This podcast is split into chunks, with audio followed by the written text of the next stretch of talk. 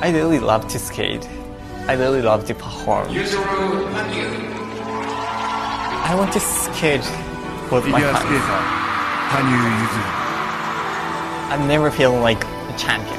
I'm always challenger. He has a way of owning the stage like certain rock stars do. Absolutely extraordinary. And that is why he's The Olympic champion. Olympic champion brings it. so strong, so invincible. One of the greatest figure skaters of all time. Everything for skating.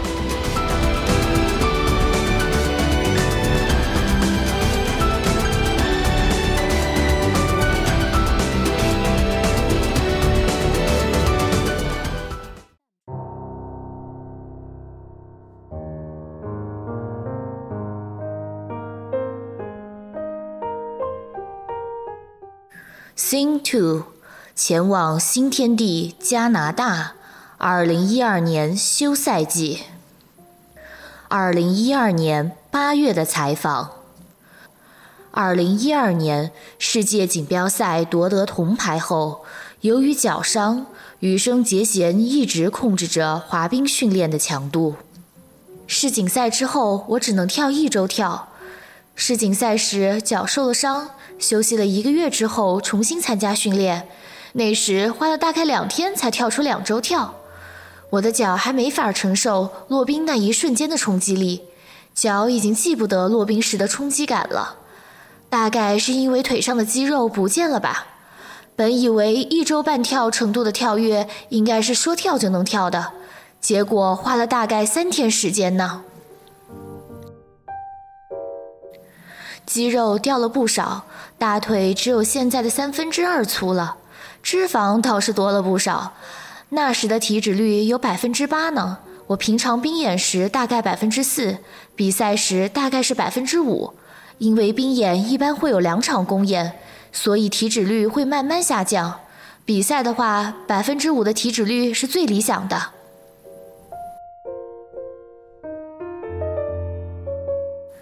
因为受伤而不得不控制训练强度的那段时间里，羽生结弦做出了一项重大的决定，那就是将训练场地转移至加拿大的多伦多，师从新教练布莱恩·奥瑟。离开在成为世界顶级选手前一直生活的仙台和培养自己的阿布奈奈美教练，前往连语言都不通的多伦多。而做出这一决定，仅仅是因为滑冰。尽管花样滑冰界里在国外训练并不是什么稀罕事，但一旦发生在自己身上，下定决心并不简单。羽生结弦一直在犹豫，他想一直待在仙台训练，也想一直待在帮助自己的人们的身边。他想离开仍在重建中的家乡仙台，是不是对鼓励过自己的人们的一种背叛呢？即便如此，他还是顺从了自己心中想要滑得更好的强烈渴望，而能实现这一渴望的地方，或许就是多伦多。十七岁的春天，羽生结弦决定前往加拿大。五月，他到达了多伦多。世锦赛上，从某种程度上来说，我已经尽力了。在新的天地，我想学习更多知识。当然，仙台也有很多优秀的选手，但想要和同一水平的选手竞技，或许比较困难。我想去一个每天都能受到刺激的地方训练，而要去哪里是一个困难的选择。二零一一至二零一二年赛季在俄罗斯，塔提亚娜·塔拉索娃和伊戈尔·博布林都很照顾我，但单考虑滑行技术和训练环境，我还是觉得布莱恩·奥瑟教练好一些。哈维尔·费尔南德兹的四周跳的高成功率是我选择布莱恩·奥瑟教练很重要的一个原因。我觉得，如果不能像他那样一个接一个的跳出四周跳，接下来是没有出路的。这个时代没有不跳四周跳这个选项。就算是那么擅长滑行的陈伟群，如今也跳四周跳拿冠军。像我这样滑行技术还不到家的选手，如果不跳四周跳，还怎么胜过他呢？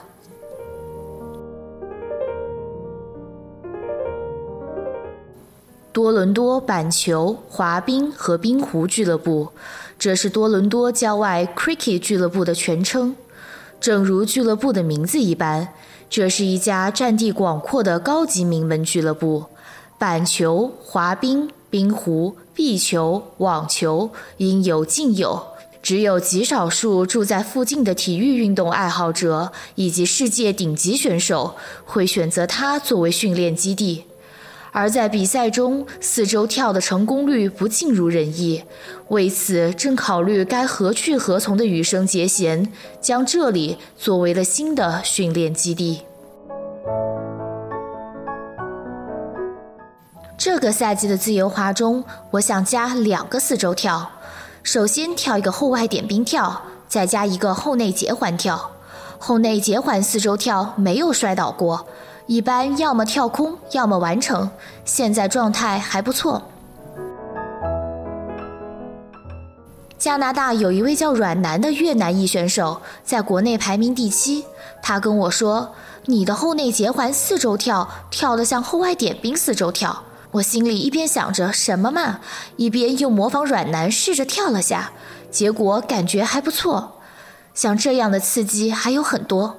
哈维尔·费尔南德兹也在同一队里，虽然我们没有互相主动请教过对方什么，但从他那儿能获得很多好的动作意向，我练起来也变得顺利多了。费尔南德兹好像在某个采访中也提到，杰贤很努力，所以我也得努力。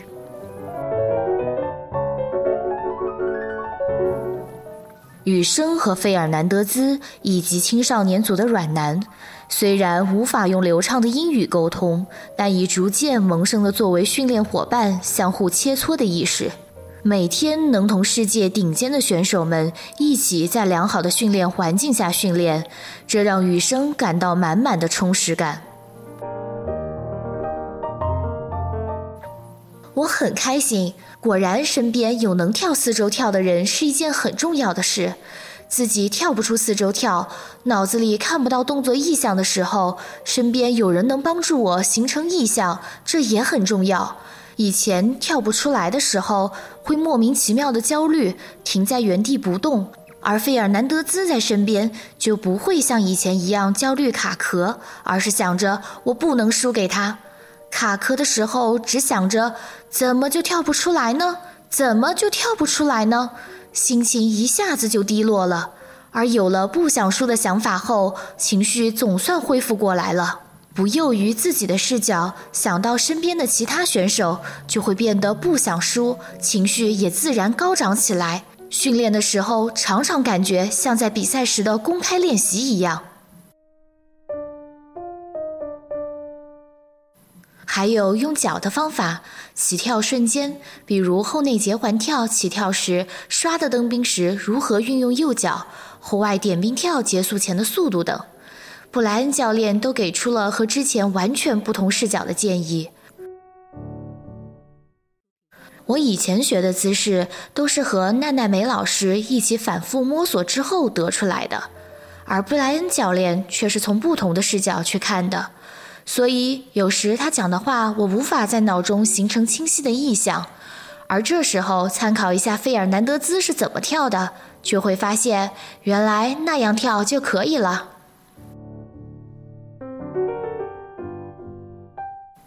最开始也有困惑，但布莱恩教练逐渐掌握了我的姿势、跳法和使用身体的方法后，现在已经没那么辛苦了。与其说改变了姿势，或许从不同的视角进一步完善姿势，这样的说法更准确一些。布莱恩教练从他的角度告诉我他所在意的地方，而我心中觉得必须注意的地方就会变多。而且在俱乐部里，教练们是一体教学的团队。除了教授跳跃的教练，其他教练如果看到在意的地方，也会告诉我这样不好，稍微这样一下。可以说，之前和奈奈美老师一起凭感觉得出的意向，现在变得更为明确，或者说能从更多角度来观察了，就像看到 3D 效果一样。观察费尔南德兹的跳跃，然后领会其中的诀窍之后，把它加入自己的意象中，这些到底是需要时间的。这两个多月，我一直在做这样的事。虽然费尔南德兹不怎么跳，但我总算看到自己一直期望的姿势了。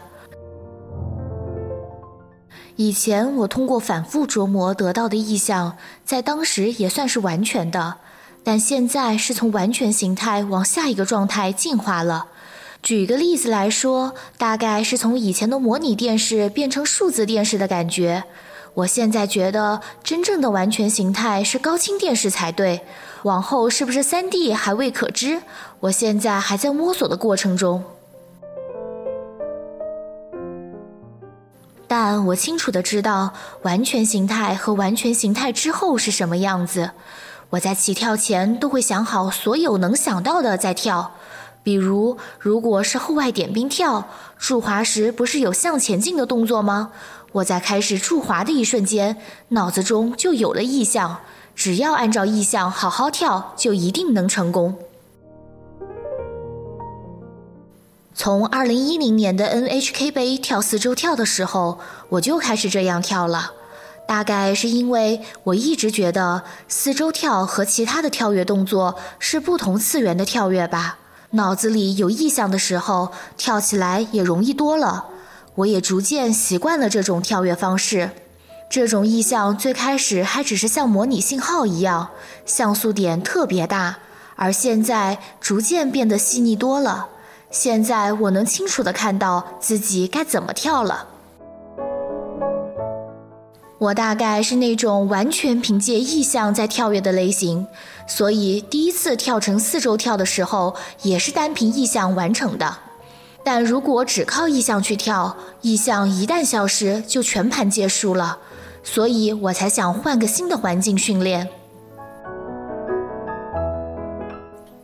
俱乐部的总教练是布莱恩·奥瑟，所以形成了以他为首的布莱恩教练团队。团队里有擅长滑行、关注每一个滑冰运动员的崔西·威尔森教练，有重点关注旋转动作的佩基·艾斯特罗普教练，而且编舞师大卫·威尔森、杰弗瑞·布特尔、沙伊·林恩·鲍尔恩教练也都在多伦多，要调整编舞也很方便。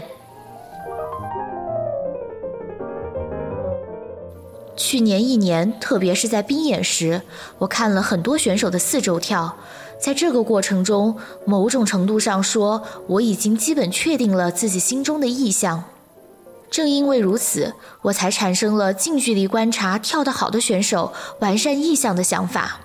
集中精神，每一个跳跃、旋转、步伐，还有滑行，我都必须保持足够的精神力，保证从头到尾凭借意向去滑冰。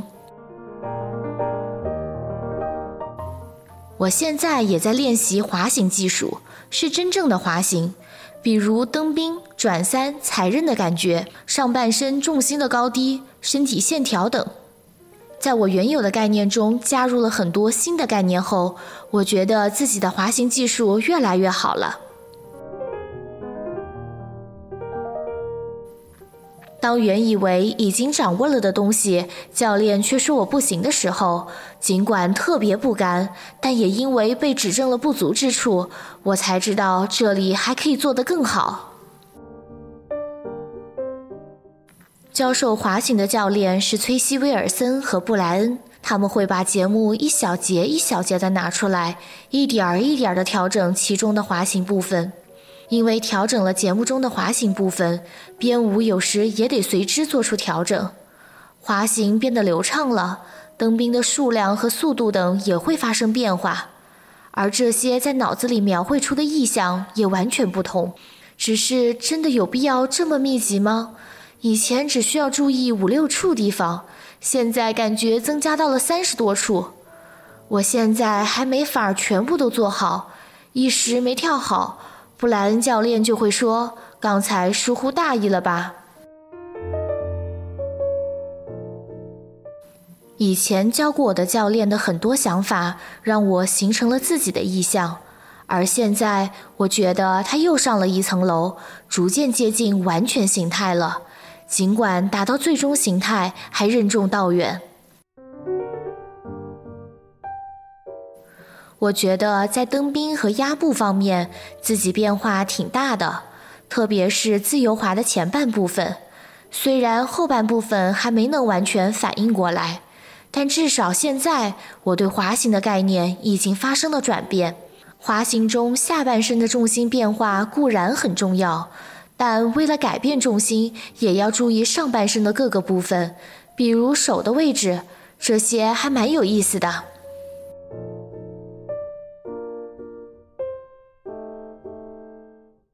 因为身边的人跳的都很好，所以我在练习滑行时，总觉得我的滑行太差劲了。费尔南德兹也是师从布莱恩教练之后，滑行技术才变强的。而最让我开心的是，是意识到自己滑行技术的不足。这之前在仙台的时候，我大多是给别人当示范的。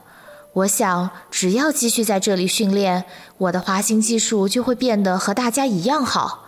以往都是靠跳跃和别人一争长短，不想输在滑行上还是头一遭，这种感觉还蛮新奇的。在多伦多，雨生每天要乘坐地铁并换乘巴士去冰场。虽然生活环境发生了变化，但每天的日子和在日本时没有太大差别。因为和他一起过来的母亲会给他做日本料理，所以他也可以安心训练。只是为了能准确理解教练团队的指导，他特别注重提高英语水平。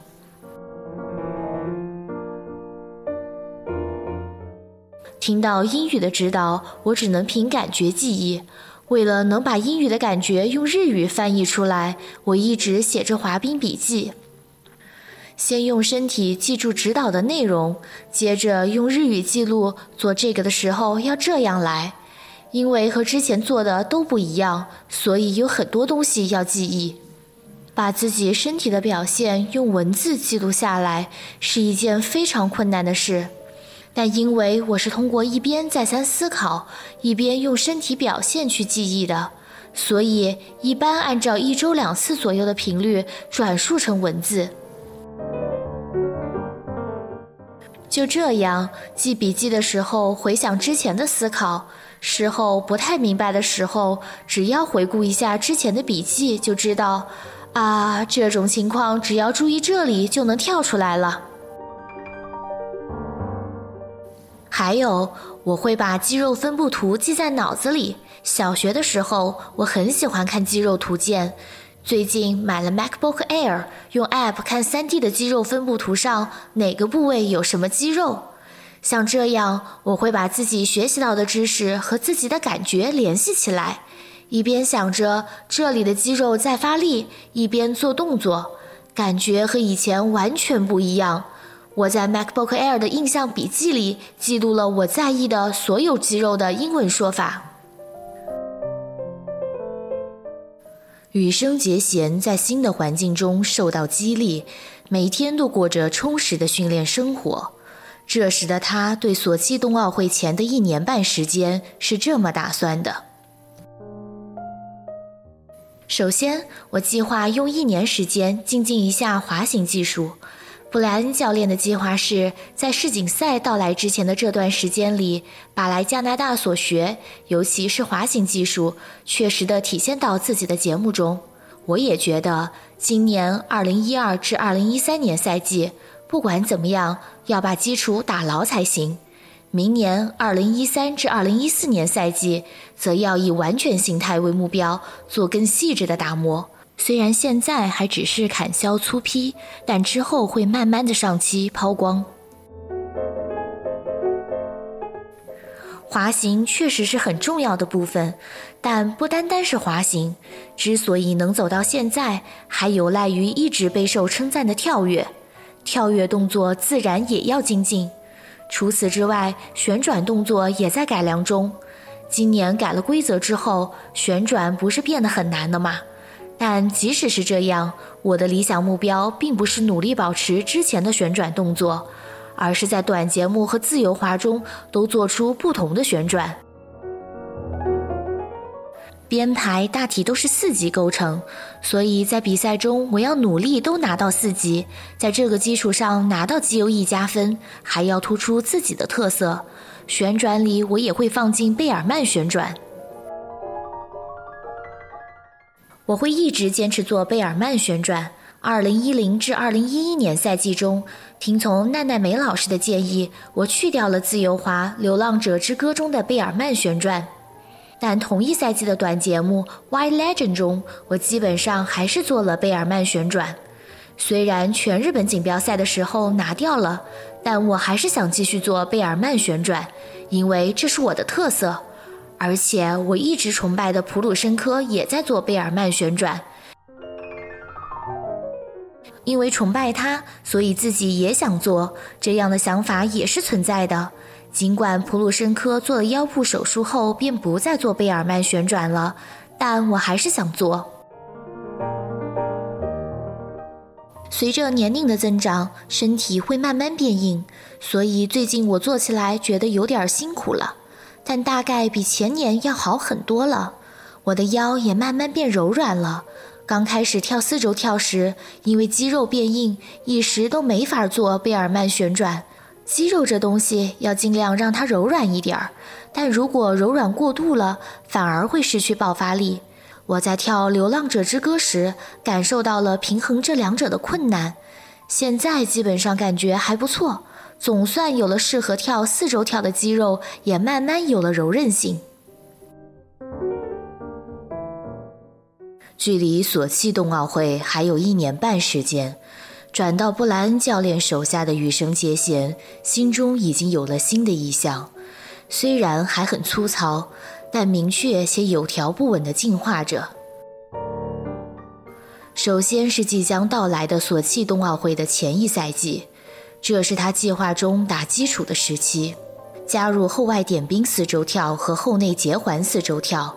调整滑行，顶级全部改为四级，获得 GOE 加分。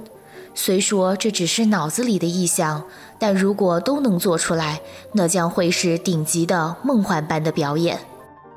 即使对于如今的羽生结弦来说，这也还只是存在于意象中的终极理想节目。